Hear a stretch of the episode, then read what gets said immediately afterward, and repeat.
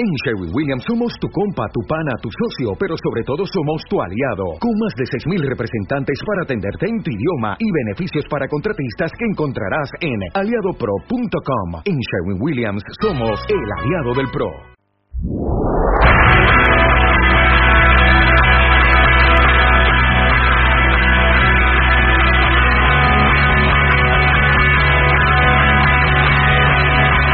Comienza tiempo de descuento.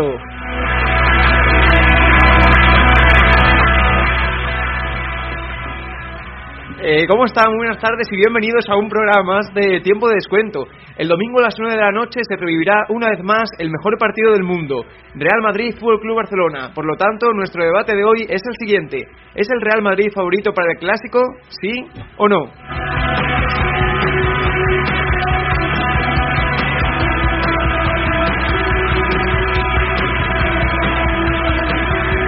También analizaremos los enfrentamientos en cuartos de final de la Champions League junto con Cristian Matas, Carlos González y Gonzalo Hernández.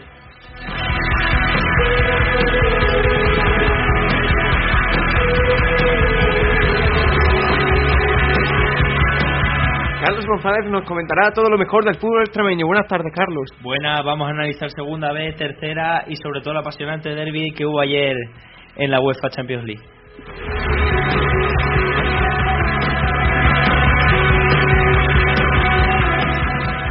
Junto con un nuevo interrogante cerraremos nuestro programa. Por lo tanto, todo listo, todo preparado.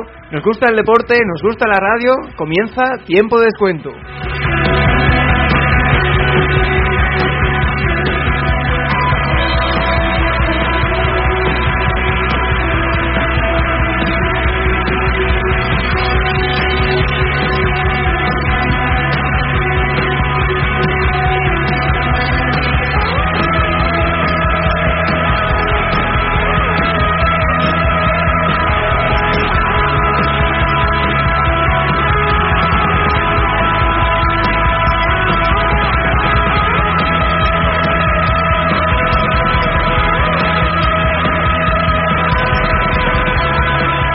Tal? ¿Cómo están? Muy buenas tardes y bienvenidos una vez más a Tiempo de Descuento. En Madrid ya están calentando motores. A las 9 de la noche se va a revivir el que para muchos es considerado el mejor partido del mundo. Real Madrid Fútbol Club Barcelona. El Barcelona que viene de golear por 7 a 0 a los Asuna y el Real Madrid que lleva sin perder en liga desde el pasado desde la pasada vuelta en el Camp Nou. Por lo tanto, nuestra pregunta es la siguiente: ¿Es el Real Madrid favorito para el clásico? Eh, Carlos González, buenas tardes. Buenas tardes. ¿Tú crees que el Real Madrid es claro favorito para el clásico? Hombre, yo creo que sí, no juega en casa, eh, últimamente está haciendo una serie de partidos bastante buenos, ya como hemos dicho últimamente en, lo- en los anteriores programas también tiene una alineación y una base bastante bien asentada y en fin, el Barcelona últimamente está haciendo unos partidos sobre todo en liga mm, bastante dubitativos con su rendimiento, algunos partidos bastante buenos y otros a la vez que, en el que no, no se ve el fútbol que, tenía hace un par de años. Entonces yo me decanto por el Madrid, por el hecho de que juega en casa, por el hecho de que después de haber visto eh, ahora el sorteo de, cuartos de final en, en la Champions League, el enfrentamiento que tienen Atlético Madrid y Barcelona, eh, también el hecho de que se reserven jugadores de cara a la siguiente eliminatoria, entonces yo creo que sí, que el Madrid es claro favorito. Esta tarde también eh, se ha animado a venir con nosotros Gonzalo Ceballos, nuestro especialista en Fórmula 1 y que también quiere dar su opinión sobre el clásico. Eh, buenas tardes, Gonzalo. Hola, muy buenas. ¿Tú crees que el Real Madrid llega como favorito a este clásico?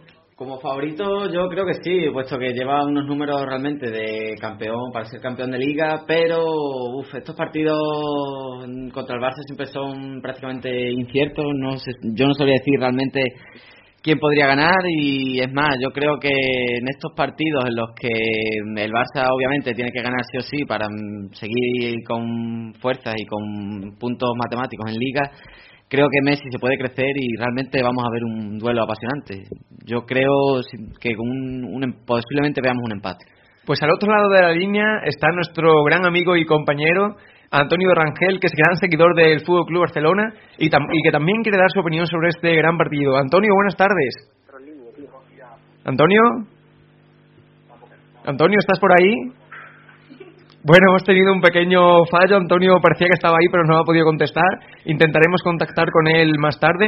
Eh, Carlos, si crees que, que Ancelotti eh, puede dar una alineación fija, la tenemos todos claro. Adelante la BBC.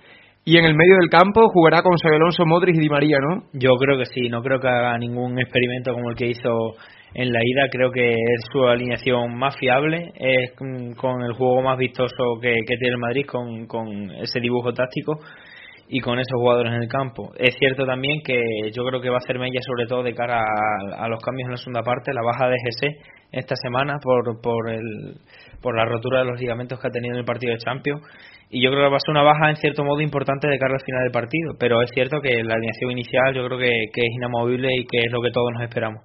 Eh, a ver, eh, tenemos ya por ahí a Antonio. Antonio, buenas tardes. Antonio.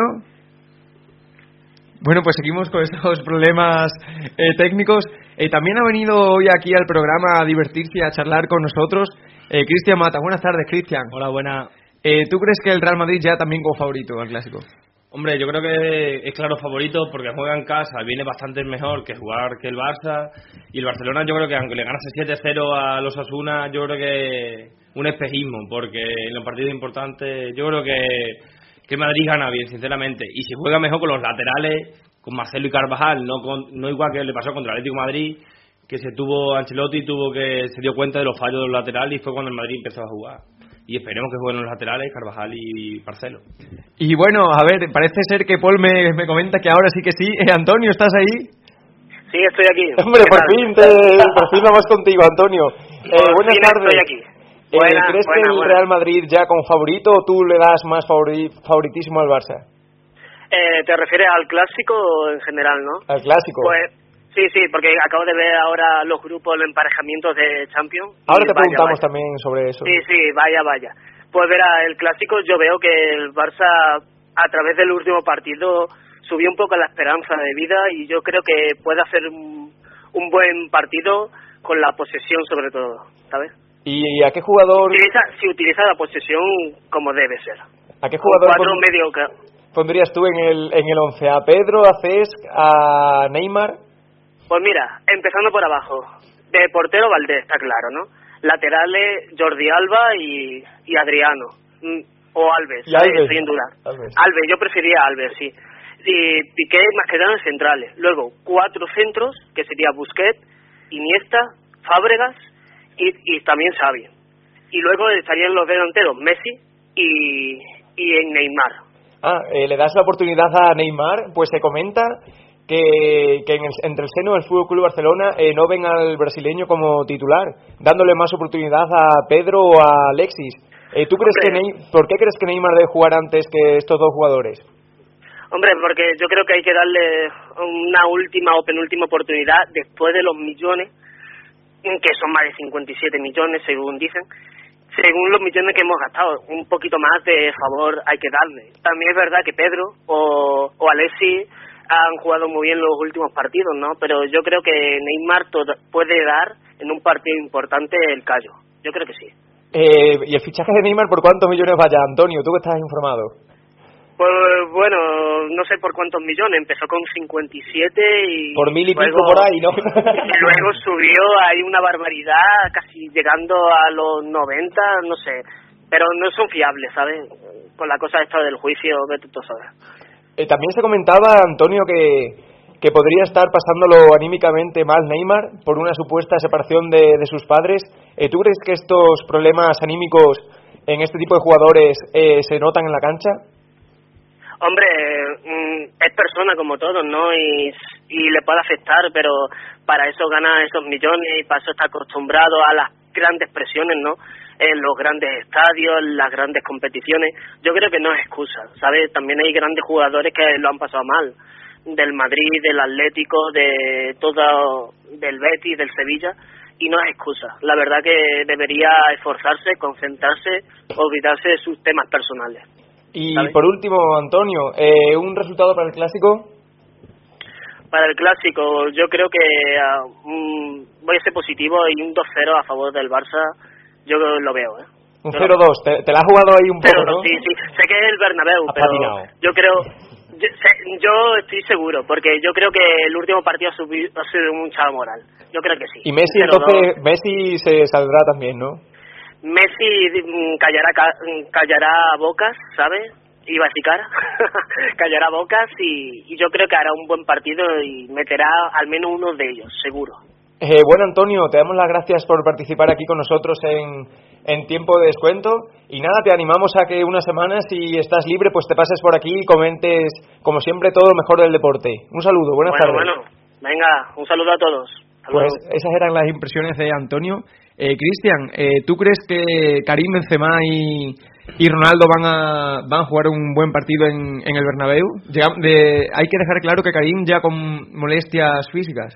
Sí, sí, pero yo creo que va a ser partido de Karim, me da esa, sensación porque viene marcando muchos goles y Ronaldo, como el, prácticamente seguro que hará un buen partido, aunque no marque alguna asistencia, como está Bale, que también viene súper bien dando asistencia, que se está saliendo, como quien dice, que había gente que le daba menos, menos crédito, y yo creo que va a ser partido de Karim. Me da la sensación esa, porque Karim tiene mucha calidad y la defensa del Barça últimamente está flojeando. ¿Podrá detener Piqué y Machilano a gente como, como Bale, que llega en un estado de forma increíble, o a Ronaldo? Yo creo que ahí puede ser una de esas claves del partido. ¿eh? Yo creo que Bale va a, estar, va a estar muy bien la disputa con Jordi Alba. Son los dos que.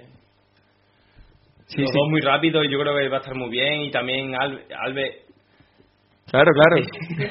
Perdona, es que me he confundido. ¿Albe, lateral izquierdo? Lateral derecho. Ah, vale, sí, sí, hables con, con Cristiano, hombre, que va a ser un partido guapo. No hay, no hay problema, hombre. Me cuentan también que está al otro lado de la línea eh, Samuel. ¿Estás por ahí, Samuel? Aquí estoy, compañero, ¿qué tal? Eh, buenas tardes, Samuel. Eh, ¿Tú crees que el Real Madrid es favorito para el Clásico? Hombre, por jugar en casa y en el Bernabéu, sí, y porque ahora mismo es el, es el líder de la competición pero bueno, todo puede pasar siempre en un clásico, ¿no? En este caso el Barcelona pues no, no llega tan bien como el Madrid, pero siempre son partidos que a raíz de una acción o a raíz de alguna individualidad siempre se puede de, parar el partido a un lado o hacia otro.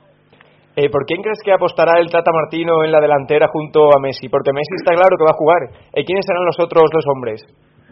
Pues seguramente Alexis y Pedro, que son los que están mejor. Y Neymar puede que el banquillo. Bueno, o sea, es verdad que se lleva hablando mucho de si Neymar debería ser titular, debería ser suplente, pero yo soy del grupito que opina que tienen que jugar lo que están mejor. Y si están mejor ahora Alexis y Pedro, que lo están, están a un buen nivel de forma, pues deberían jugar, porque además son dos jugadores que aportan mucha velocidad, mucha presión arriba. Y la verdad que aquí hasta última hora no se sabrá qué decisión tomará el Tata, pero para mí sería la correcta. Entonces, ¿tú opinas que el Tata eh, va a ser valiente en ese aspecto y va a ser capaz de dejar un jugador que ha costado eh, hasta el día de hoy más de 100 millones al equipo en el banquillo. No, valiente no, eh, está siendo correcto. O sea, porque haya valido 100 millones de euros no significa que tengan que jugar sí o sí los partidos. O demuestras que vales esos 100 millones o tendrás que esperar tu momento, porque hay jugadores que están por encima de él ahora mismo. Yo yo pienso que incluso Tello está un poco, está mejor que Neymar, sinceramente, después de la exhibición del otro día ante Osasuna, pues realmente hay que decirlo, Neymar ahora estará pasando por un periodo de bajo de forma y tendrá que recuperarla si quiere volver a ser titular, no queda otra. Eh, Samuel, ¿por dónde crees que pueden estar las claves del partido? ¿Por si el Real Madrid es capaz de, ganar la posesión al Barcelona? ¿Por si la defensa del Barça es capaz de contener eh, las decadas de Bale o de Ronaldo? ¿Por el estado de forma de Messi? ¿Cuál crees tú que puede ser la clave que defina este clásico?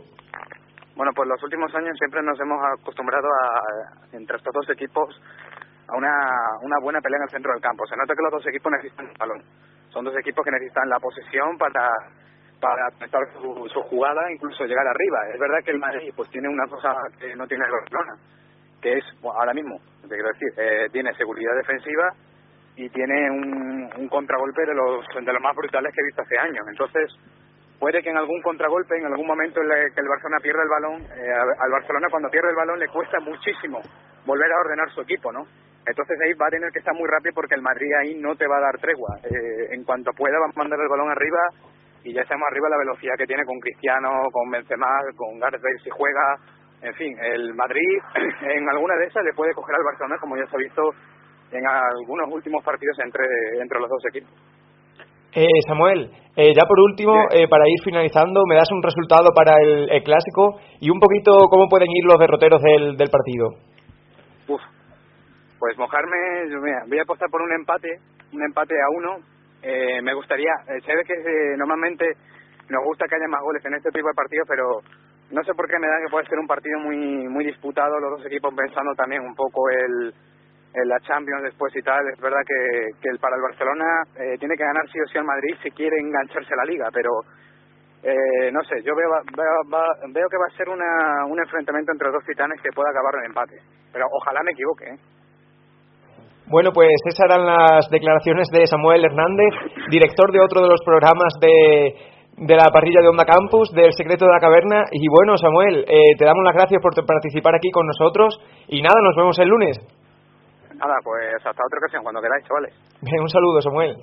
Eh, bueno, gente, ya para cerrar el tema del clásico, eh, quiero un resultado de cada uno de vosotros.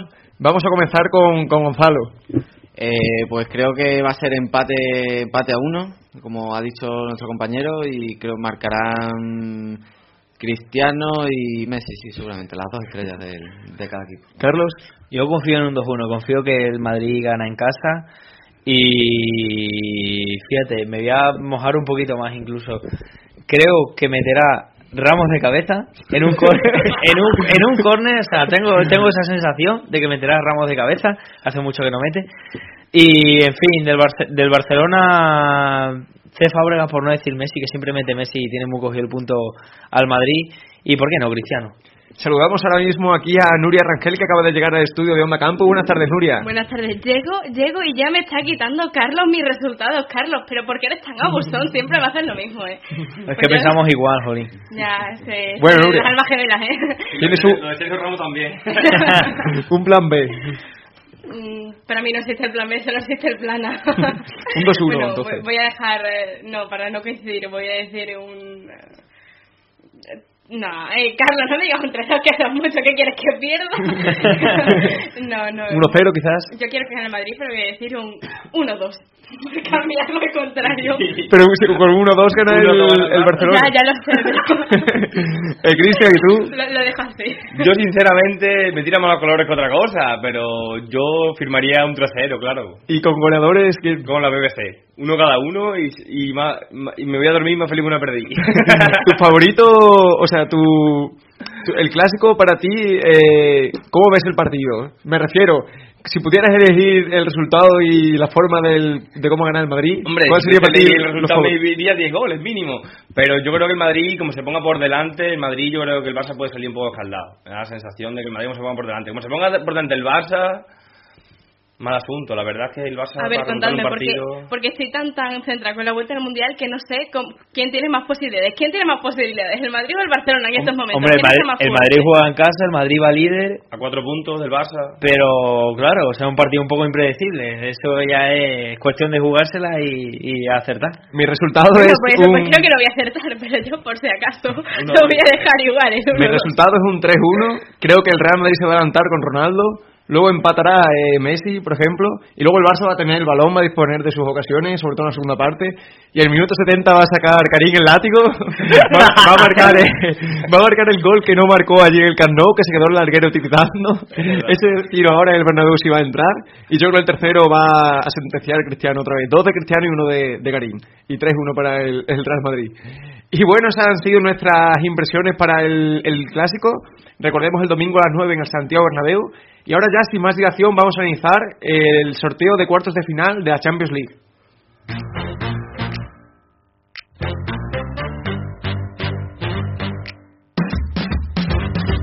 I was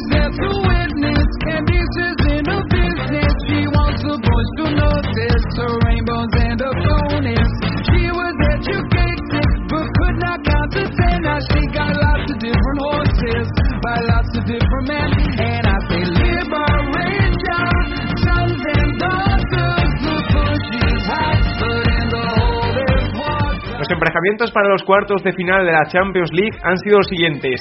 Eh, primero salían en el bombo, eh, bombazo, más- mejor dicho que nunca, eh, Derby español, Barcelona, Atlético de Madrid. Luego el Real Madrid, Borussia de Dortmund, eh, Paris Saint Germain contra el Chelsea y por último eh, Manchester United, eh, Bayern de Múnich. Si os parece, vamos por orden, vamos a analizar la, la eliminatoria que va a enfrentar al Barcelona con los colchoneros. Yo para mí el favorito sigue siendo el Barça, ¿eh? Vale que el, el Atlético de Madrid está por delante en Liga, eh, acaba de, de eliminar al Milán de una forma brillante, pero yo creo que el Fútbol Club Barcelona, eh, tras eliminar al City de la manera en que lo eliminó, que ganó en los dos campos, yo creo que ahora mismo han cogido mucha moral y creo que el resultado del clásico, si sobreviven al Real Madrid, les puede dar mucha moral también para esta Champions League y sigo viendo favorito al Barça. ¿Cómo lo veis vosotros? Yo, hombre, el factor campo mm, favorece al Atlético Madrid, ya que juega la vuelta en, en casa. Según para quien lo que- según o para no. quien lo quiera ver, porque, por ejemplo, como, como tú dijiste, Mourinho prefiere los partidos de vuelta fuera de casa por los goles que puedan meter en ese partido. Pero aún así, el Atlético de Madrid es un equipo que siempre, estando bien o estando mal, siempre le ha tenido cogido el punto al Barcelona. Tanto en, en las ligas anteriores, cuando no ha quedado tan bien, como incluso en esta liga, recordemos eh, la final de la Supercopa de, de España, donde los dos partidos acabaron en empate y ganó, ahí, eh. y ganó el Barcelona por gol a verás. Y el partido de liga mismamente también quedaron en empate. O sea, yo veo ahí una igualdad entre la rocosidad que tiene el Atlético de Madrid y el físico que les impone Simeone con respecto a la calidad y, y, y, y a la técnica que tiene el Barcelona en su en sus líneas. Yo veo un- una eliminatoria muy muy muy igualada y que puede pasar cualquier cosa, la verdad. Gonzalo. Pues yo estoy contigo, Eloy. Creo que veo más favorito al Barça Atlético Madrid. A doble partido, creo que perfectamente se puede cantar por, por parte de los azulgranas. Y va a ser, vamos, la verdad es que va a ser una eliminatoria muy bonita, eso sí es verdad. Pero creo que Messi y compañía se, se clasifican para semifinales.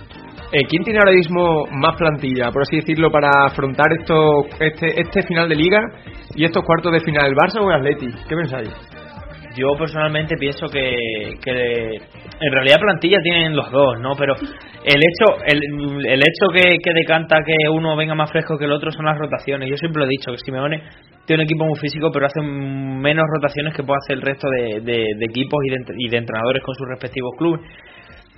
Abusa mucho de, de las mismas alineaciones, a lo mejor últimamente está tirando más de Raúl García que de Villa, por ejemplo, pero jugadores como Gaby, que está jugando absolutamente todo, y más aún por el hecho de que no va con la selección española, Gaby es la extensión, siempre se ha dicho que es la, extensión de Simeone en el campo. Ha jugado absolutamente todos los partidos, excepto los que ha estado sancionado por acumulación de tarjetas. Y son jugadores muy importantes que les puede pesar el hecho de, de llevar tanta carga y tantos partidos seguidos. Entonces yo creo que en ese caso gana el Barcelona, porque rota más, tiene más fondo de armario y, y- y rota más a los jugadores.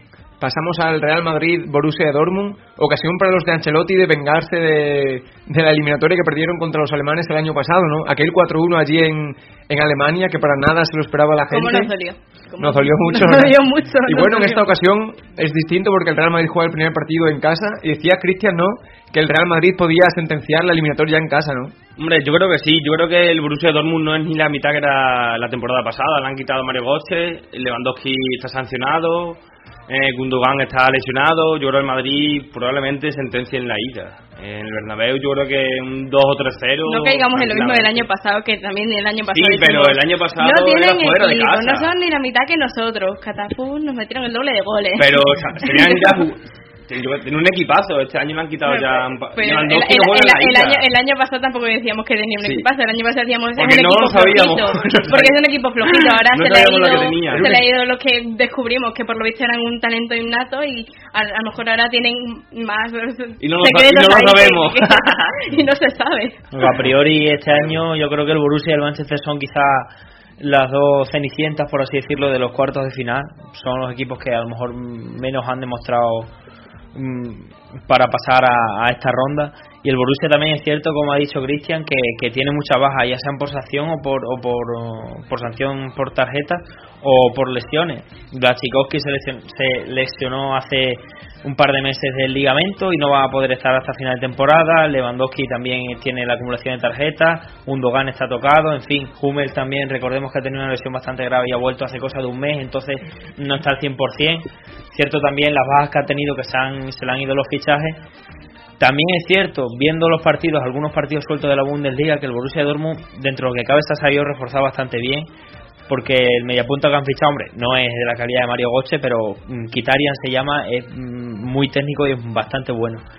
Y, en fin, yo creo que a priori el Madrid lo tiene relativamente fácil, por lo menos más que el año pasado. Y eso que el año pasado todos los madridistas íbamos bastante confiados con las semifinales de Champions y nos salió el tiro por la culata. Yo creo que, que este año el Madrid, como ha dicho Cristian, con tantas bajas entre unas cosas y otras, el Madrid quizá en su campo pueda casi decantar la eliminatoria. Yo estoy también de esa opinión de que el Real Madrid puede sentenciar en el Bernabéu. Eh, mucha gente dirá que el sorteo ha beneficiado al Real Madrid, ya que le ha tocado uno de los equipos más flojos junto al Manchester United. Pero sin embargo, si le damos una vuelta de tuerca a la, a la cosa, eh, creo que si al Real Madrid le hubiera tocado un equipo más fuerte, ahora en cuarto de final, con el ritmo ahora mismo que tiene el Real Madrid, yo creo que hubiera sido quizás hasta mejor, ¿no? Porque, a ver, me explico, si el Real Madrid ahora mismo le hubiera tocado el, el Barça, yo creo que hubiera sido mejor que si hubiera tocado el Barça en semifinales. Porque el Barça en semifinales puede llegar con más ritmo, puede, podemos, puede haber cogido, como decía antes, más confianza. En Messi yo creo que estará en mejor estado dentro de mm, tres o cuatro semanas que ahora. Y bueno, yo creo que es un arma de doble filo, ¿no? Que te toque este, este tipo de, de, de equipos ahora mismo en cuarto y para semifinales queden los mejores, ¿no? Lo puedes mirar, yo creo que lo puedes mirar con doble perspectiva. Lo puedes mirar que al Madrid le ha tocado el equipo fácil y el resto de los buenos que se peguen entre ellos y se eliminen. Básicamente, Atlético, Madrid y Barça, uno va a caer, el PSG, Chelsea, uno va a caer. En fin, son equipos muy muy fuertes, candidatos, claros candidatos a, a la posible a posible campeón de, de la Champions League y por la otra parte si el Madrid se acostumbra a tener rivales relativamente eh, flojos o de un nivel bastante inferior al suyo. Llega en semifinales y le pasa lo que le pasa. Yo me acuerdo hace un par de años que le tocó el Tottenham, el Lyon y el Hapoel y llegó el Barcelona en semifinales y no, nos mandó para casita. Entonces es lo que dices tú que a lo mejor Madrid se acostumbra a, a, jugar contra rivales de menor No, más nivel que y nada- cuando llega un partido de más nivel pues no. Más que nada que es que se en la cara, que más que nada en semifinales los equipos llegan más rodados, ¿no? Y como decía Cristian antes fuera de micros, eh, el Bayern de Múnich a semifinales va a llegar mucho mejor ya que la liga la tiene eh, prácticamente sentenciada, va a llegar con más descanso, más entrenamiento y va a llegar más fuerte, ¿no decías eso, Cristian? Sí, sí, yo creo que al Bayern a lo mejor habría que eliminarlo ahora, que hubiera tocado al Madrid, ahora está un poco, vamos, un poco más cansado de liga y eso, porque como, para cogerlo en semifinales va, va a estar jugando yo creo la liga ya con los suplentes, solo va a estar pensando en la Champions, y lo cogen en semifinales y va a ser peor, yo creo incluso que si lo cogemos ahora. Y hay que ganar a los mejores, para ganar a décima, así que... Y bueno, pasamos ahora a la eliminatoria entre el Paris Saint Germain y el Chelsea. Eh, Carlos, tú no le dabas crédito al Chelsea, pero ahí está, con Mourinho entre los ocho mejores equipos eh, de Europa. Y yo creo que el Chelsea también es ligeramente favorito en esta eliminatoria ante el Paris Saint Germain, ya que tiene mejores jugadores. Cristian, tú dices que no, no lo crees así. yo ¿o? sinceramente Yo creo que el Paris Saint Germain es bastante más favorito que el Chelsea, sinceramente.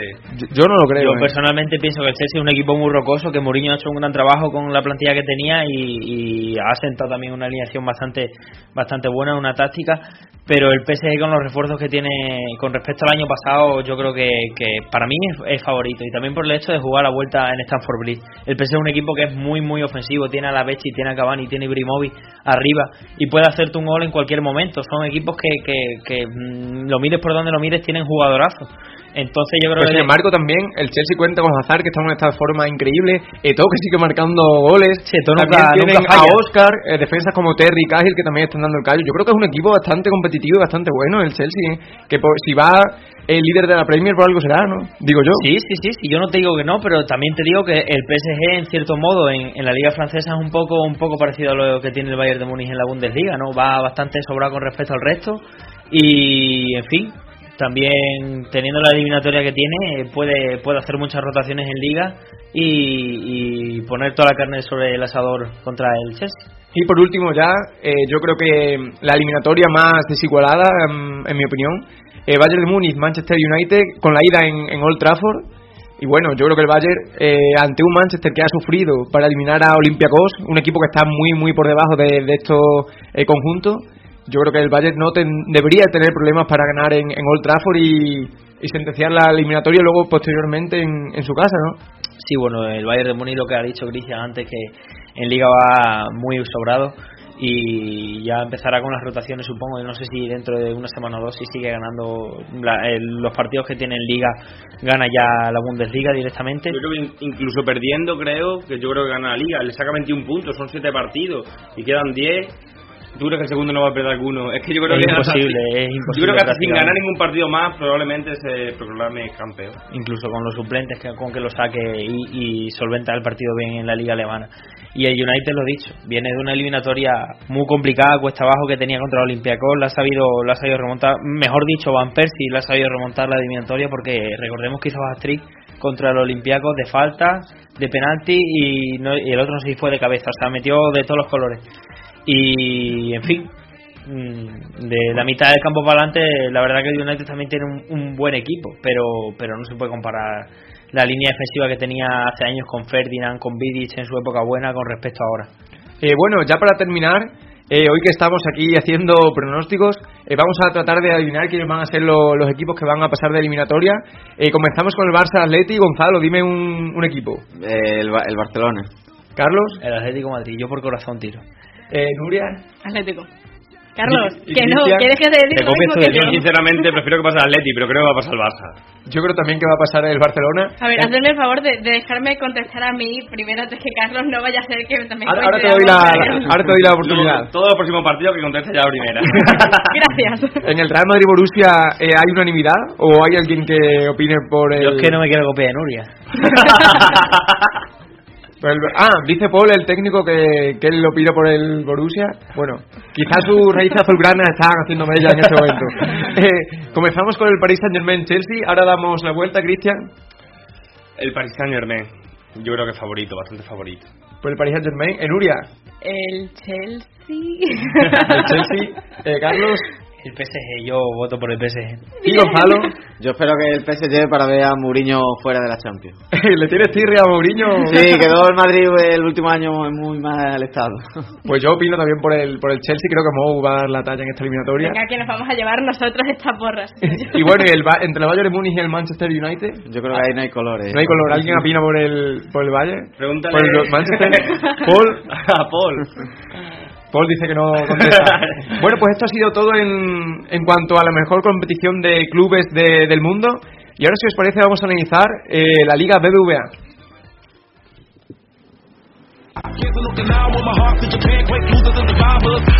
No, you didn't give flowers. To.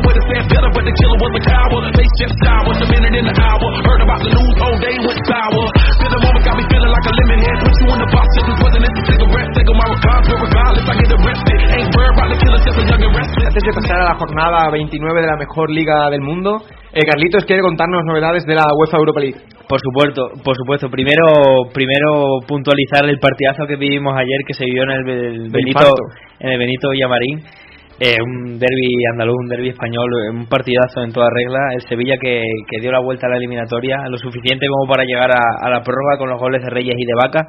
Y en fin, que todo llegó a la tanda de penaltis y ahí ya, bueno, 50-50 y se decantó para el Sevilla. Vaya penalti tiró, no, no, el último. Eh. Sí, la Yo creo verdad que mucha sí. gente, muchos aficionados, no ya solo béticos, sino aficionados al fútbol, se están preguntando por qué en un momento tan caliente le da por tirar ese penalti, mm, no sé, rasa, le puede, flojito. le puede la presión claramente. Ese muchacho es un jovencito, tampoco ya mucho tiempo metido en el fútbol, nunca habrá pasado una eliminatoria así. En su casa, contra su rival más, más rival. Sí, la verdad que se va a acordar a toda su vida de. que es difícil tirarse de penalti. claro. Es un chaval- Jorge Molina, Es un chiva. que está más acostumbrado. a ver. ¿Tú crees que hay jugadores que en ese momento se borran? Se borran, se borran. Yo me borraría, sinceramente, por lo menos que perdamos y no sea mi culpa. A mí me extrañó mucho que Jorge Molina no tirase los penaltis cuando, mientras ha estado Rubén Castro lesionado en, en la primera parte de la liga, ha sido el titular y el que ha tirado todos los penaltis. Me extrañó mucho. Pero también hay que decir, hay que darle valor a, a Nono, que es un jugador que es de la cantera, es joven, tiene mucha calidad a pesar del penalti que tiró ayer, que es cuestionable como el que tiró hace unos años Sergio Ramos contra el Bayern de Múnich, que se criticó eso- muchísimo. Y en fin, eh, el Betis que ahora lo que debe hacer es centrarse en, la liga, en poder salvarse, lo tienen muy complicado, jornada tras jornada se le complica cada vez más, pero en fin, no pierden la, esperanza y los aficionados mucho menos, que por cierto ayer los aficionados, chapó, eh, el Benito Villamarín apoyaron muchísimo, incluso en la prórroga, en los penaltis, eh, en el parón que se hizo la prórroga hasta los penaltis, todo el rato cantando el himno del Betis, era eh, para cualquier aficionado bético que vea el partido desde casa, los pelos Sin de embargo, eh, no soportaron bien lo- los del Sevilla, que por lo visto hicieron destrozos en el vestuario de, de Benito Villamarín, ¿no? Por lo visto sí, yo no he visto las imágenes, pero Cristian creo que sí las ha visto y nos puede decir cómo ha quedado ¿Cómo El- ha quedado el, el, el vestuario. del, del, Ah. Beni- del Benito Villamarín? Sí, sí, lo he visto hace un ratito y se han cargado el techo, los asientos, el suelo hecho una porquería. La verdad es que yo creo que el Sevilla ha estado un poco mal. Y encima, yo qué sé, no sé, haber ganado y hacerle eso a, aunque sea tu máximo rival en su casa, yo creo que está, yo creo que está muy feo. Un ejemplo malísimo eh, para el deporte en general. Comparación La con, sí. la afición que se portaron muy bien. Y bueno, ya, hay- ya están los emparejamientos para Esa- la próxima ronda. Exactamente. Eh, lo único es puntualizar el Valencia que tenía la eliminatoria hecha ya desde la ida, ganó 1-0 con gol del Alcácer y, en fin, los emparejamientos que se ha hecho el sorteo ahora mismo a la una de la tarde eh, han sido los siguientes. El AZ Almar juega contra el Benfica, el primer partido lo juegan en Holanda, la vuelta en Portugal. El Lyon juega contra la Juventus, eh, la ida en Francia la vuelta en, en Turín. Basilea contra el Valencia, eh, el emparejamiento, uno de los emparejamientos españoles. Lo bueno de la vuelta, la vuelta es en el Mestalla y al igual que el Sevilla, que la vuelta la juega en Sánchez Pizjuán, tiene el rival a priori, para mi gusto, los más complicados, que es el Oporto, Oporto-Sevilla. Un Oporto que, que viene de, de- de eliminar al Nápoles, que el Nápoles también era un claro candidato a este título y, en fin, a ver cómo, cómo queda la cosa. Y bueno, entre esos equipos, yo creo que el, el más fuerte a priori podría ser quizás la Juve, ¿no? Sí, la el Juve- Benfica también estuvo muy cerca de ganar el año pasado la Europa League. Al final el Chelsea se arrebató, pero con un bueno, gol de Torres creo que fue, ¿no? Bueno, fue una cosa totalmente increíble. Pero sí, yo creo que viendo viendo los emparejamientos, creo que lo- los claros favoritos son la Juventus y el Oporto. Y bueno, eso era todo en cuanto a la, a la UEFA La Europa, League. Le deseamos la mejor de las suertes al, a todos los equipos españoles, como también se la deseamos en la Champions League. Y ahora ya vamos a analizar la jornada número 29 de la Liga BBVA. Yeah. My number one, Alexander Stan. That's right. Yeah. Call Chris. Take it. Let's go. Uh, hey, hey, you're one in a million. In my heart, feeling love. You're so brilliant. Girl, I've missed your love and your feelings, hon. I never knew that you were my special one. But since you left me, I was the lonely one. Looking for that girl, one in a million. To dance with through the night while we chillin', hon. So I guess I finally found my billion. El viernes a las 9 arranca esta jornada número 29 en Balaídos, duelo por la permanencia Celta-Málaga, el Málaga que intentará resarcirse de la derrota ante el Real Madrid. Y bueno, ninguno de estos dos equipos puede fallar para evitar el, el descenso. Yo creo que el, que el Celta se va a llevar el, el gato al agua de este partido. ¿no? Hombre, el Celta Juan Casa ha recuperado a Rafinha, que lleva dos semanas lesionado y faltando a las filas del equipo Luis Enrique, el jugador más importante a priori del Celta, y el Málaga, en fin, que viene un poquito eh, enfadado, por así decirlo, y, quemado con la derrota que tuvo en casa contra el Real Madrid y que le echará muchísimas ganas. Ya para las jornadas que quedan, lo tienen que dar todo. La jornada del sábado que arranca a las 4 de la tarde, eh, duelo a mitad de tabla, un Elche que viene a empatar eh, 0 a 0 con el Betis, visita el campo del Granada. Eh, bueno, estos dos equipos que están ahora mismo, como decíamos, en el puesto número 12 y 13, pero que no se pueden despistar porque está ahí el, el Valladolid con 26 puntos, muy cerca también de ellos, ¿no? Que ocupa ahora mismo el, el corte del descenso. prácticamente a 5 puntos. 4 o 5 puntos. Entonces, bueno, sí, es un partido muy, muy disputado. Están los dos en el puesto 12 y 13 respectivamente. Y, en fin, el Granada en casa que últimamente está sacando los resultados bastante bastante favorables. Y, lo dicho, un, partido muy disputado para no para no caer en, en las zonas de descenso. A las 6 de la tarde, empatados a puntos y con un colchón de, de 10 puntos eh, ante el descenso, se enfrentarán el conjunto de Aguirre español que recibirá al Levante. Eh, ¿A quién ves favorito, Carlos, en este partido? Un poco parecido a lo mismo de antes, no son, son equipos que tienen los mismos puntos, que están prácticamente luchando por los mismos, por entrar o tener ilusión por entrar en, en, Europa. Y en fin, quizá me decante por el español por el hecho de que juega en casa, no por otra cosa. Es un partido muy, muy disputado. Ya a las 8, eh, duelo fratricida por, el, por, el- por salvar la categoría. en Zorrilla, Valladolid, Rayo Vallecano. Y un Valladolid que, que fijaos cómo está la clasificación, que si gana puede uparse hasta el puesto número 14. Están ahí los equipos muy, muy entallados a puntos. ¿eh? La verdad que sí, el Valladolid que supongo que la afición animará más que nunca, sobre todo con un rival tan directo y tan fuerte como viene ahora mismo que es el Rayo, que el Rayo a pesar de que iba en el puesto 19, ya va en el 16, ha salido del descenso y en fin, es que lo dicho ya, a partir de ahora los partidos que queden de mitad de tabla para abajo van a ser a vida o muerte entre los equipos. Y ya a las 10 de la noche cierra la jornada del sábado el Atlético el Atleti de Bilbao en, en su cancha ante ante el Getafe y bueno, Atleti con 6 puntos de, de diferencia ante la Real Sociedad, yo creo que si gana eh, puede dejar ya más que encarrilada la, la cuarta posición y meterse en Champions League, ¿no? Sí, yo creo que el Atleti de Bilbao lo tiene relativamente fácil, juega en su casa, es un feudo muy complicado de, de superar, creo que solo lo ha hecho en Liga de Español y en fin, veremos a ver el Getafe que en las últimas jornadas se ha ido relajando, no, no ha tenido un juego vistoso, ahora con la venida de Cosmin Contra como nuevo entrenador eh, se verá si, si da sus frutos o no. Y ya el domingo arranca la jornada matutina a las 12 de la mañana. Osasuna recibe a Sevilla, un Sevilla que bueno, vendrá muy cansado ante la eliminatoria eh, contra el, el Betis, pero bueno, el Osasuna debe ganar también para evitar esa zona peligrosa. Sí, la verdad que sí, lo dicho, Osasuna en casa y siendo como es la afición los, los Indargorri animarán muchísimo y, y el Sevilla, en fin, viene viene muy quemado de la UEFA, o sea, vamos, tanto Sevilla como el Betis que, que vendrá a continuación dos horas de partido son muchas hasta llegar a los penaltis y en fin yo supongo que hará algunas rotaciones y ya a las 5 de la tarde el Betis recibirá al Atlético de Madrid a los hombres del Cholo en el que comentábamos que puede ser uno de los partidos en los que el Atlético de Madrid se deje con un punto aunque bien es cierto que, que el Betis viene de, de, sufrir una eliminatoria totalmente Durísima. devastadora en cuanto Y a lo casa, físico, en cuanto a físico, pero bueno, eh, yo creo que tendrá más amor propio para ganar el partido ante su gente y por tener un mínimo de, de esperanza para salvar la categoría, ¿no? Aunque te- yo creo que está totalmente complicado. Faltando 10 jornadas a 9 puntos, está muy difícil. Te ¿eh? diría una cosa que si el Betis no hubiese jugado esta semana UEFA o por lo menos no hubiesen jugado eh, no hubiesen llegado a la prórroga yo creo que el Betis sacaba fácilmente vamos fácilmente sacaba sacaba algo al Atlético más por corazón que por calidad pero pero el Betis con su afición yo creo que no se no se rendirán. Es lo único que le queda a, arraigarse a la liga arraigarse a, estos partidos que tiene en casa que son importantes son complicados y es donde tiene que dar la cara a la afición. El Atlético Madrid bueno viene históricamente descansado no, no ha tenido no ha tenido Champions esta semana y en fin un partido bastante bonito va a ser Ya a las 7 de la tarde, Derby Valenciano, Valencia-Villarreal. Y el Villarreal que se ha acomodado en los puestos de, de Europa League y que se enfrenta al Valencia que tiene, yo creo, muy difícil, ¿no? Auparse ya a Europa, ya que está nada más y nada menos que a 7 puntos, a 8, perdón. Y bueno, lo tiene muy difícil, debe ganar este, esta semana. Y bueno, esperar a que Real Sociedad, Villarreal vayan pinchando, pero lo veo muy difícil, ¿no?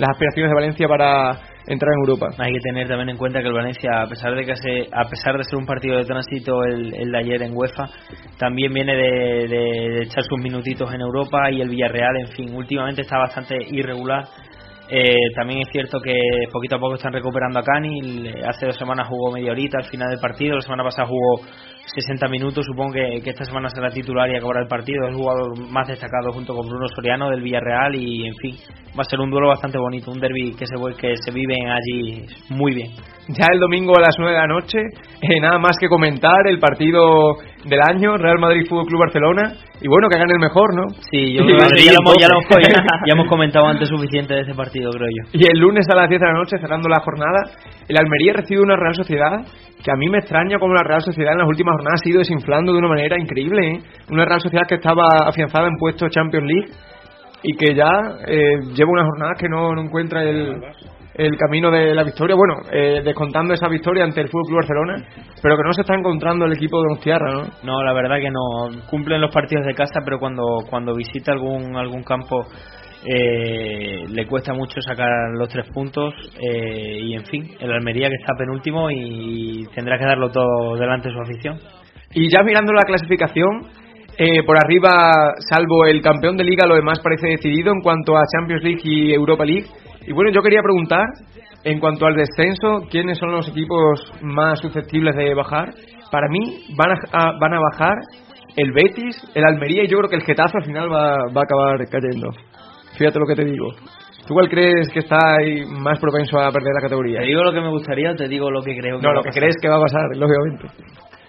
Pues fíjate, eh, yo sigo creyendo, aunque está muy complicado, sigo creyendo en que el Betis se va a salvar de, de, de primera. Yo me la voy a jugar y pienso Una que- hazaña- que el Betis se salva. Por una hazaña memorable como la que hizo Manolo Jiménez con el Zaragoza con el Real Madrid. hace, hace unos cuantos de años. Y en fin, yo creo que va a bajar eh, por juego, por juego poco vistoso y por irregularidad en la liga, el Almería, el Getafe y quizá me decante o por el Osasuna o por el Málaga. Cristian, ¿tú a quién ves propenso a, a bajar? Yo al Betis lo veo yo prácticamente en segunda y la verdad es que es un equipo que me gusta. Ayer yo deseaba que ganase, pero es que mucha tela. Nueve puntos de, de la salvación yo creo que no, no tiene escapatoria. El Almería también creo que va a segunda. Y yo creo también el Rayo, yo creo también sería el tercero. Pues eso ha sido todo en cuanto a la Liga BVA. Y ahora ya, dentro de muy poquito, está a mi derecha Carlos González para traernos todo lo mejor del fútbol extremeño.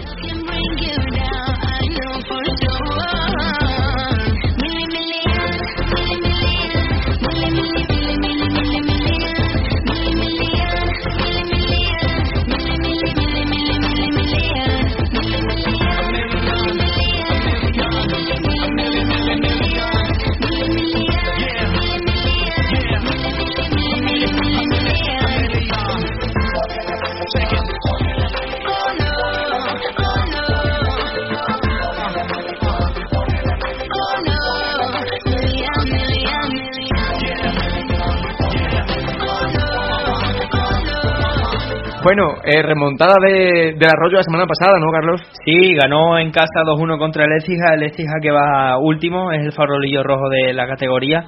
Y el cacereño, por su parte, perdió un duelo directo contra el linense por 1-0 fuera de casa. El cacereño que se mantiene en su posición va octavo con a menos de, de 10 puntos de, de los puestos de playoff. Yo creo que ya se le aleja un poquito mientras va avanzando Como la el, liga. como el Betis la salvación, ¿no? Sí, la verdad que sí, un poquito. Y el Arroyo, con esta victoria, ha salido de los puestos de, de descenso y de playoff y se encuentra en el puesto número 15. Líder sigue la olla Lorca con, con 68 puntos, el Albacete segundo con 63, el Cartagena tercero con 59 y el Guadalajara cuarto con 55. Por, por su parte, el San Fernando es el que cierra los puestos de playoff de descenso con 31 puntos, le sigue el Sevilla decimoséptimo con 30, Córdoba B, Sevilla B con 30, decimoséptimo, Córdoba B con 30, decimoctavo, Sanluqueño con 24, decimonoveno y cierra la tabla el Écija, como hemos dicho, que perdió contra el Arroyo con 20 puntos en el puesto vigésimo. Y bueno, en cuanto a la tercera división, que sigue... Bueno, me cuenta sí, eh, los partidos... esta Te iba a comentar el cacereño que juega en casa contra, contra el sanluqueño, un partido a priori fácil, es contra el penúltimo. Y en fin, veremos a ver cómo queda el, el cacereño. Y por otra parte, el Arroyo juega contra el Palo. Y en fin, un duelo a priori por la igualdad de puntos directo y que, que puede el, el Arroyo siga si gana fuera de casa se puede afianzar en fuera de los playoffs de descenso. Pues Así a ver que si... mucha si suerte lo para consigue. los, los Bueno, equipos extremeños. Y en tercera división... Que... En tercera división suma y sigue el Villanovense, eh, no para, la verdad. El Villanovense primero con 82 puntos, 7-0. ganó 7-0 al último de, de la categoría, el Ciudad de Plasencia, que sigue con 8 puntos el pobrecito Ciudad de Plasencia, que no, que no suma. Yo creo que ya estaba. Este sí que está bastante claro que baje Sí, porque qué diferencia, ¿no? Del último al primero. 82 a 8 Increíble. se sacan, la verdad. Increíble, la De, verdad. de un Un parti- lobo. de un partido perdido del Villanovense a dos partidos ganados del, del Ciudad de Plasencia. Así que sí, la verdad que muchísima diferencia. Lo dicho, el Villanovense en casa, un- una pisonadora contra el Ciudad de Plasencia. El Jerez, por su parte, que va cuarto, ganó 2-1 al Miajada. Y tengo que hacer mención al duelo de los duelos aquí que ha habido en la, en, la categoría en tercera división. Cerca de 9.000 espectadores eh, en el campo del Mérida, Mérida Badajoz Club de Fútbol. Un segundo contra un tercero y decir que el Badajoz se puso ganando, el Mérida empató y en el minuto 91 el Mérida metió el gol de la victoria contra un rival directo en, en, en, en los Sí, sí. playoffs de ascenso y sobre todo en los derbis extremeños. O sea, es el partido soñado para cualquier emeritense que hubiese ido al campo. Y, en fin, de cara a la semana que viene, el, part- el partido más destacado es el Badajoz Club de Fútbol que juega contra el Extremadura. El Extremadura, lo dicho, que, que espabiló muy tarde de mm, a la hora de empezar a ganar los partidos y ya yo creo que ya está sentenciado como hemos dicho los cuatro primeros puestos de, los playoffs de ascenso a segunda a la promoción de segunda vez. El Villanovense primero con 82 el Mérida segundo con 79 77 Badajoz Club de Fútbol con 71 y el Jerez cierra los puestos de playoffs con 70 puntos. Por su parte el Ciudad de Plasencia como hemos dicho con 8 puntos va último el penúltimo el Valverdeño con 12 y el Miajadas antepenúltimo con 17 y ahora damos paso a Regional Preferente, Grupo 2, eh, el grupo del Club Deportivo Badajoz y del Cerro de Reyes. El Badajoz que eh, volvió a ser lo que era antes, por así decirlo, y la verdad que jugaba también contra el último, que, que era un poco el coco. 8-0, 8-0 ganó. De esos verdad. 8-6 de copito mínimo, ¿no? No, no. de esos nueve ocho, Copito Copito, Copito metió dos antes de los 10 minutos del partido, metió uno en el minuto y medio, lo, lo puedo decir porque estuve allí presente en el partido, y metió en 10 minutos metió dos goles Copito y se lesionó de los isquios y tiene para un mes.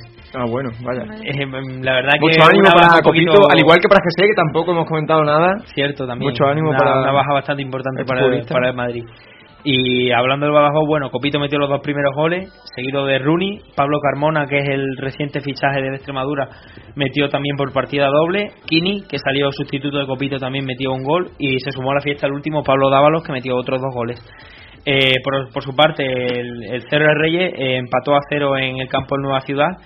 Y de cara a la semana que viene, el Cerro de Reyes tiene un partido eh, a priori fácil contra el Guadiana el domingo 23 a las 12 de la mañana y por su parte partidazo de la jornada de regional preferente Calamonte Badajoz segundo contra primero el domingo 23 a las 5 de la tarde Aquí en Badajoz, en en Calamonte. Calamonte, en Calamonte. En la ida quedaron 2-1 aquí en Badajoz y en fin a ver qué tal se da la vuelta Y en cuanto a la clasificación, la el Badajoz clasificación sigue- el Badajoz sigue primero con 57 puntos, el Calamonte segundo con 49, le saca una renta bastante bastante asequible.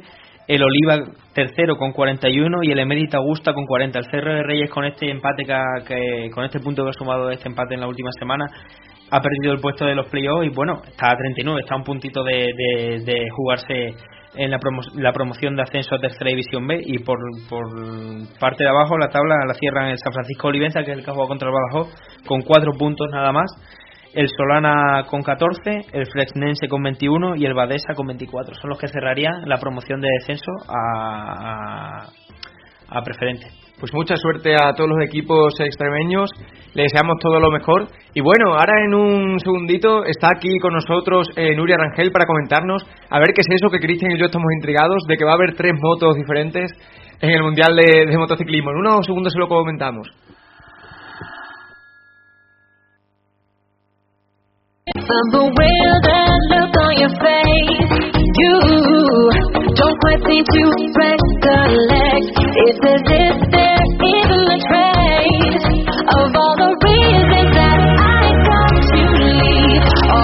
Bueno, Nuria, hay cierta expectación aquí en la redacción de Tiempo de Cuento por ver qué sucede ¿no? con, con esas tres motos diferentes que yo creo que le van a dar un vuelco mundial, ¿no? Yo venía a contaros ya directamente los entrenamientos de ayer, pero voy a empezar por la base de la base. Sí, sí. Tú infórmanos desde, Desde abajo, desde abajo, abajo. desde abajo.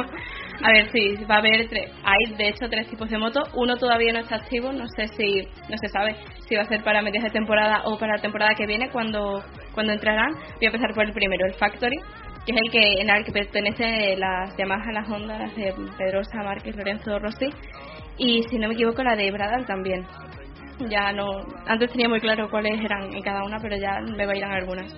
Estas tienen cinco motores para toda la temporada y tienen el software propio, así que es lo, básicamente lo que diferencia es su software, que es el, el que ellos han desarrollado, cada uno tiene el suyo y, y es inamovible y solo tienen cinco motores, no pueden no pueden tocar. ¿Puedes explicar un poquito más, Nuria, eso del, del software? Porque nos estamos mirando Cristian y yo con una cara pensando ya en los ordenadores de, de Apple y esas cosas, ¿no? A ver, como sabéis, las motos. como sabéis, las motos tienen mucha electrónica, tienen mucha electrónica por el paso de curva, sobre todo es cuando más la utilizan.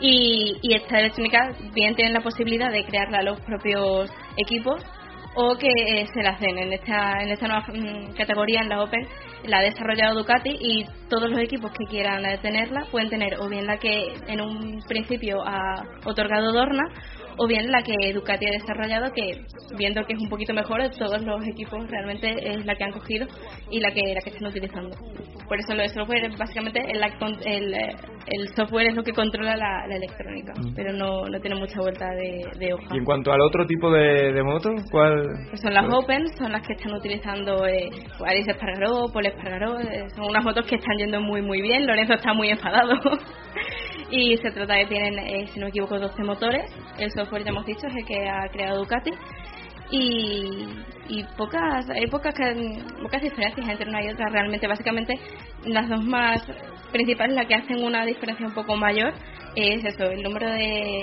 de motores que pueden descorchar y, y la, la electrónica. Por lo demás es, es poca cosa. y Nuria, eh, ¿crees que esta novedad eh, puede hacer más igualado el campeonato o al revés, puede distanciarlo más de gente como Pedrosa y Lorenzo de las de Honda y de Yamaha? Eh, ¿Puede haber más diferencia entre Honda y Yamaha y las demás a partir de ahora o pueden estar más igualadas? A ver, se ha creado este, este tipo de categorías para favorecer la igualdad, para que no sea un campeonato como los de años anteriores, que, que Lorenzo Márquez y tal iban adelante y Alicia Espargaró o el resto de compañeros iba atrás, pero a una distancia abismal. Sí, sí, es, es que no había ni comparación entre, entre los tiempos de, de unos y de otros.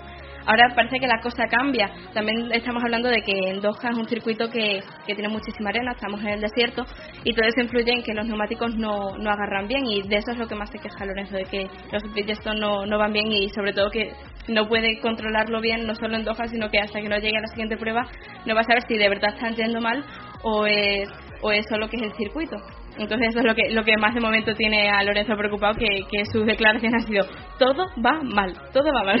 Así que Un poco de, un poco de miedo, ¿no? De... yo creo que sí, Yo creo que está un poco está- irritado, que ¿no? se está viendo amenazado, sobre todo porque Alicia Espargaró y él se llevan muy Yo bien. creo que este tipo de declaraciones son las que demuestran que el piloto no las tiene todas consigo, ¿no? Y no, no las tiene todas consigo. Ni, ahora mismo, tal y como están las cosas, no la tienen ni, na- ninguno, ni él, ni Márquez, ni evidentemente Pedrosa, por mucho que Carlito se me vaya a enfadar, ni Rossi, nada. Nadie tiene nada, sobre todo en Doha, que es que ese, ese, este circuito es impensable, es que no sabe, no sabe lo que puede pasar. Entonces ya tendremos que esperarnos a la segunda carrera cuando ya se estabilice un poco más todas las... Viva Pedrosa. Y en cuanto a, la- a las pruebas que se han, se han hecho ya ayer en, en las motos, ¿quién es el que va más rápido por ahora? Han sido los primeros entrenamientos de MotoGP, ha sido Alicia Espargaró. Por fin, ay, qué contenta estoy, pobrecito. Se lo merecía ya una moto decente. Está, está muy contento, además lo ha dicho en las declaraciones, se le nota que está platórico de, de contento. Y Paul Espargaró, con su nueva. Eh, Nuestro Paul Espargaró, nuestro técnico de, de radio. Pues está, está con su clavícula nueva, más feliz que unas castañuelas. Se ha recuperado, la verdad, súper pronto. Lo dice como si fuesen unos zapatos nuevos, ¿sabes?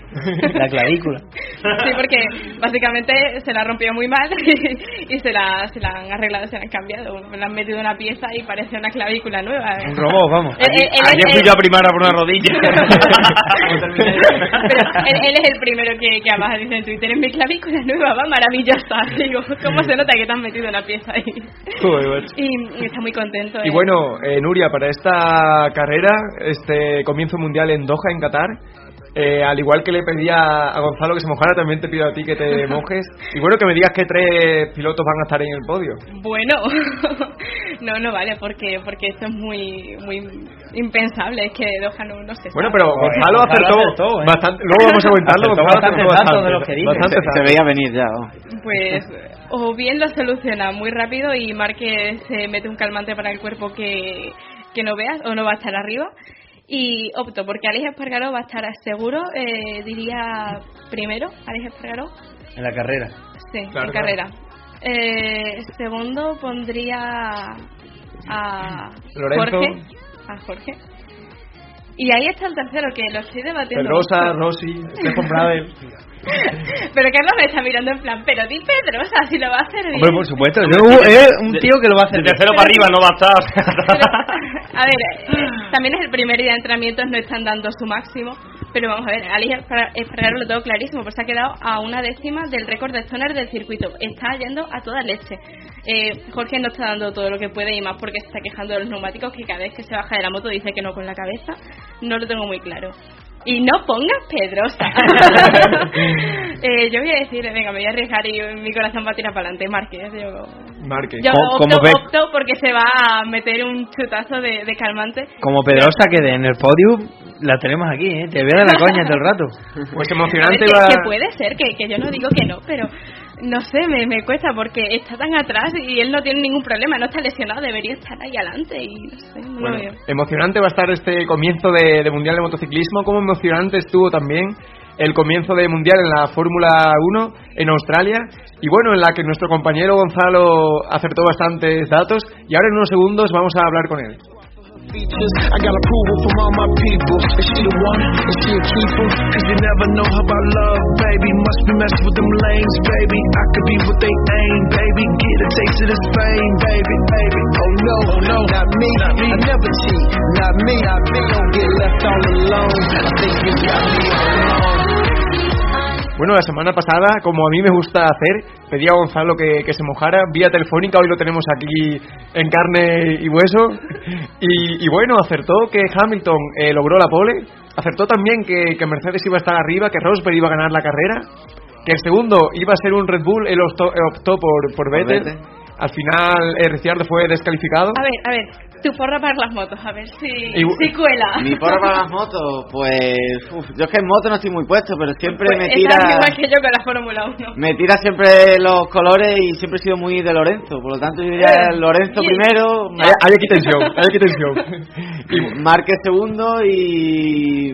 Venga, ya leí Espargaro tercero. bueno, esa es la porra de, de Gonzalo. Eh, eh, Espargaró es lo único que tenemos claro. Ya, Espargaró va a a, estar a- arriba. a mí lo que más me lo que más me sorprendió de las declaraciones de Gonzalo la semana pasada fue cuando dijo yo creo que Hamilton va a tener algún problema mecánico me da a mí sé qué", y Hamilton tuvo un problema mecánico La, la verdad que la próxima vez que haga pronósticos yo voy a entrarme en Bewin y lo voy a hacer. O sea, lo prometo, ¿eh? Yo salgo ¿Y qué rico de tal aquí. si nos dices el número del cupón que va a tocar? Y Uf, yo me yo- voy de crucero como se han ido estos señores. Con el hoy, el hoy. Hombre, sería, sería un logro si nos saca el cupón y nos vamos todos por ahí de, de vacaciones, que no, no más que merecida sería. claro que sí Pero de todas formas dije lo de Hamilton porque ha sido siempre un piloto que realmente la mecánica le ha fallado muchas veces. Ya se vio en campeonatos como por ejemplo 2010 o 2012 tenía un buen buen monoplaza, pero siempre a- le acompañaban los problemas mecánicos o, o en este caso toques con otros pilotos. Y sabía yo que hoy en la primera carrera y como todavía está el tema de los motores, todavía un poco ahí en el aire, sabía yo que le podría pasar factura y mira, pues acertado. y bueno ¿cómo viste la carrera Gonzalo te gustó No, sinceramente no, pero vamos, que no soy yo el único que opina de eso, sino todo el mundo en redes sociales, en ex jefes de, de equipo, todo el mundo ha visto una Fórmula 1. Eccleston está también Sí, e incluso efectivamente el magnate de la Fórmula 1, Bernie Eccleston, ha dicho que, que con este ruido que hacen a los motores con los V6, que no, es impropio de una categoría como es la Fórmula 1. Y yo la verdad es que estoy de acuerdo, pero más, más de acuerdo estoy con las palabras que dijo el otro día el ex jefe de, de Fernando Alonso, Flavio, Flavio Briatore, que dijo que con, este nueva- con esta nueva normativa de la gasolina con la que tienes que obviamente levantar el pie en algunas vueltas, en otras no, o es decir, controlar la, gasolina porque es, es difícil que las X vueltas de ese circuito te, te llegue, llegues con realmente con carburante hasta la, línea de meta. Pues eh, las palabras de Briatore dijo que, que realmente esto es, esta nueva Fórmula 1 es como si a Cristiano Ronaldo poniendo un ejemplo así de un, ejemplo con de fútbol como si a Cristiano Ronaldo le, le, obligan en, en un partido en un partido cualquiera a que solo pudiera dar X toques al balón y realmente es verdad, pues es un símil muy parecido con lo que está viendo ahora en Fórmula 1. Es decir, vimos claramente en las primeras vueltas que Fernando Alonso realmente no podía tirar porque es que mm, se veía que el motor Ferrari ahora, mismo consume gasolina y no podía tirar las vueltas que él quería y se veía claramente muy por detrás de un del Force India de Nicole Hülkenberg que aun con DRS eh, y con el nuevo sistema del ERS eh, no podía adelantarlo. O sea, claramente era una desventaja muy abismal. Eh, Gonzalo, yo te quería preguntar, eh, si toda esta polémica de los motores continúa a lo largo de la temporada, ¿crees que es legal, por así decirlo, que se produzca un cambio en los motores y que todos los equipos cambien de motor o esto ya es inamovible para el 2014? Lo, se pueden cambiar eh, partes del motor, pero son partes en las que a lo mejor eh, vea la FIA, eh, o sea, que por ejemplo el equipo Ferrari, vamos a ponerlo en este ejemplo, eh, se queje de, de falta de, de, de propulsor y eh, la FIA no se, se vea con el no se vea con o sea digamos que no le quede más remedio que cambiarlo pero realmente los motores están congelados hasta 2020 y sí sí y va- el sonido este de los V6 si no cambia que yo creo que no va a cambiar lo vamos a tener de aquí a, dos- a 2020 y ¿Cuántos motores tienen en Fórmula 1? eh, ahora mismo tienen ocho motores eh, los que los tienen que, que ir dividiendo como ellos crean a lo largo de toda la temporada Eso que estaban hablando él, eh, ¿sabes la diferencia entre las Open y las Factory? Las Factory tienen los motores congelados y las y las eh, Open no.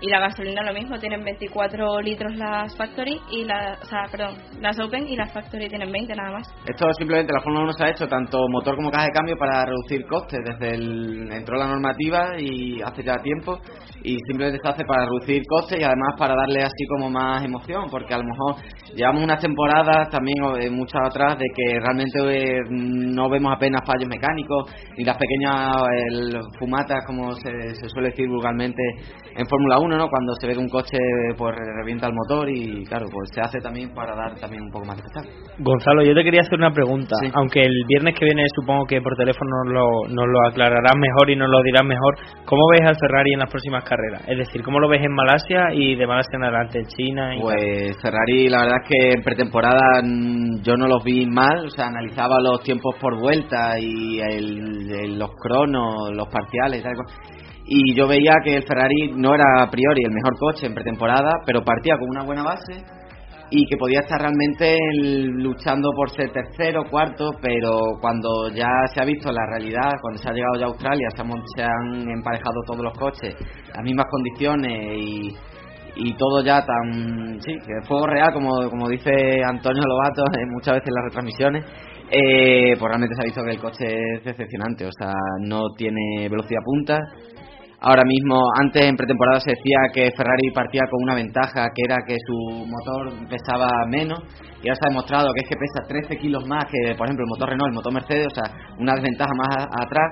Una desventaja, mm, yo creo que grande, ¿no? es muy grande y la verdad es que seguimos con se sigue partiendo con que no si no si no se puede y bueno y antes de seguir explicando en clasificación seguimos igual que la temporada pasada que lo máximo que se puede aspirar es a ser quinto como muy como muy bien entrar en Q3 eh, pasándolo realmente mal y luego en clasificación, o sea, perdón, en, en carrera el otro día se vio que la quinta posición, aunque al final fue cuarto por la descalificación de de, mm, de, Ricciardo. de- Ricciardo. Daniel Ricciardo, el compañero Sebastián Vettel, eh, se vio que realmente esa posición era era irreal, o sea, no tenía no era sí, porque tanto Vettel, Hamilton, Massa y incluso Raikkonen también. incluso no Raikkonen bueno Raikkonen también hay que analizarlo también aparte porque Raikkonen le está costando mucho adaptarse, Adaptarse. al monoplaza la, la gente decía que no que podía darle un repaso bueno a Fernando y yo creo que Raikkonen lo va a pasar mal esta esta normativa todavía no se ha adaptado bien y bueno dará sí le dará guerra a Fernando muchas carreras pero le va a costar adaptarse a esta a esta normativa Y bueno, ya Gonzalo, tenemos poco tiempo. Eh, una aclaración de lo que pasó a Daniel Ricciardo. Tenía más gasolina que de la permitida, pero bueno, ¿cómo sucede eso? ¿Por Pues, qué pasó eso? eh, por lo visto es un- una pieza que llevan todos los monoplazas, que casi todas son común, o sea, es una pieza que sí, que la llevan, la llevan todos por igual. Eh, y por lo visto lo- en los datos eso le salía como erróneo antes de antes de que Daniel Ricciardo fuera a hacer la carrera le daba er- erróneo la FIA lo vio y le advirtió a Red Bull de que de que esto no podía ser de que en carrera le, eh, que cuando cruzara la línea de meta esa- ese peso le iba a dar incorrecto y que por tanto le podían sancionar.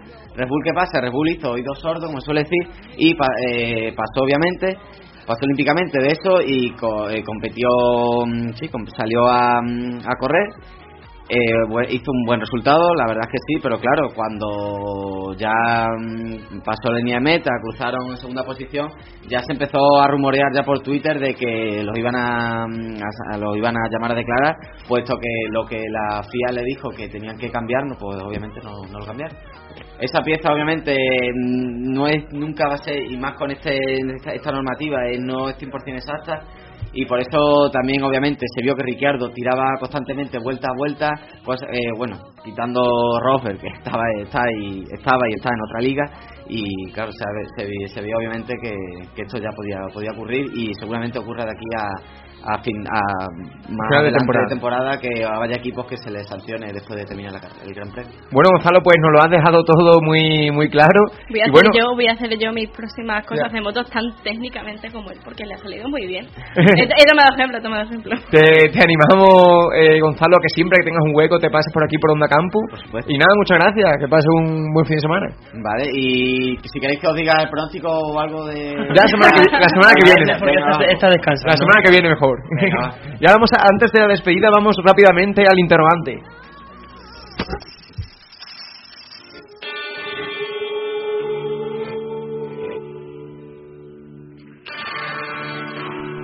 ¿Te atreves con el interrogante del tiempo de descuento?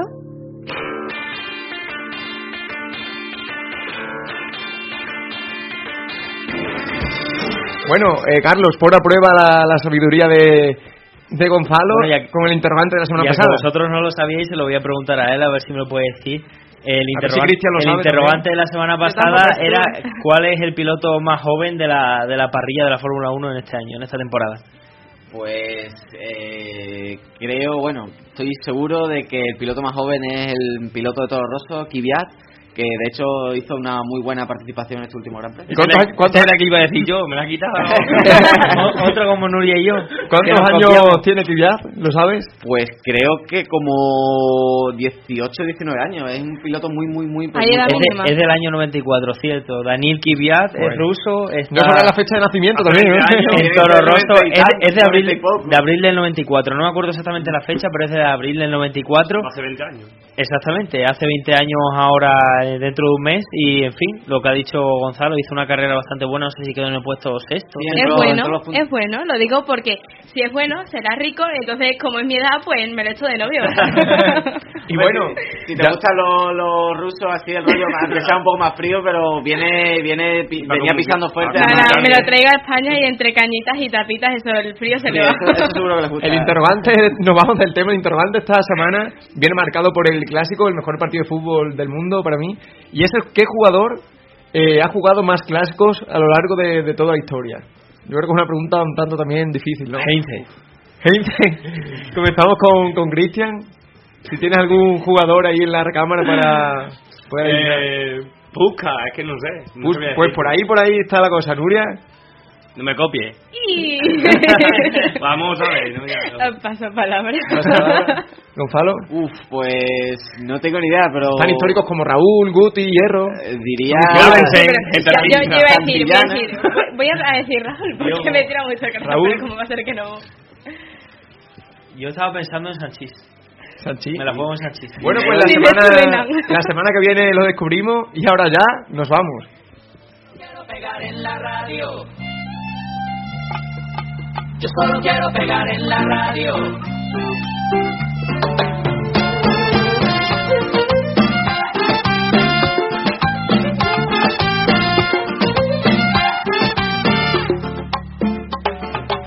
Estoy ya cansado de estar. Bueno, pues yo he notado durante todo el programa una cierta tensión aquí entre Carlos y, y Nuria y bueno, ya que es viernes y hace un sol estupendo, yo les animo a que tomen algo esta tarde. Yo ahora le invito a unas cañitas y a unas tapitas, como dice ella. A ver si la conquisto. Bien. yo creo que Nuria también se. A, a mí se me conquista fácil. ¿eh? No digas eso. Eres una chica fácil. no digas eso, que me pierdes todo. bueno, esto ha sido todo en un programa más de Tiempo de Descuento. Agradecer, como siempre, la labor eh, increíble que hace en la parte técnica Paul García, aunque a mí me gusta llamarle Paul Espargaró. no te cargues los También darle las, gracias, darle las gracias a Gonzalo Ceballos. Le doy también la, la oportunidad de que venga cuando quiera, como ya he dicho antes. A Carlos González, como siempre. A Nuria Rangel. Y también a Cristian Matas, que ya va siendo un habitual en este programa. Por lo tanto, un saludo a todos y que pasen un buen fin de semana. Nos escuchamos la semana que viene. Y así será mi primer millón.